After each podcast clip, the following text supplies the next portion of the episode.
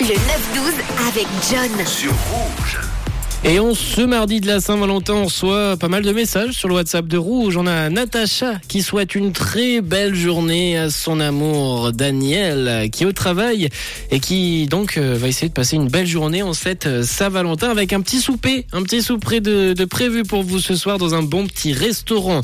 On a hum, Marie également qui vient de nous écrire là sur le WhatsApp de Rouge au 079 548 euh, 3000. Elle nous dit oui c'est vrai que l'amitié c'est important alors je salue tout le monde et je souhaite une belle journée à tous mes amis. Signé Marie de Nyon. Et on a Daniel qui nous a envoyé un petit message. Coucou Daniel. Eh oui, John, moi je pense que l'amitié peut durer plus longtemps des fois qu'un amour.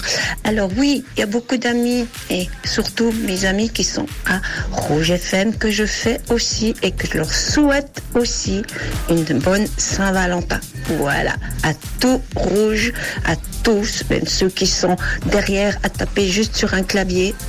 Je pense que sans eux, vous ne seriez non plus pas là.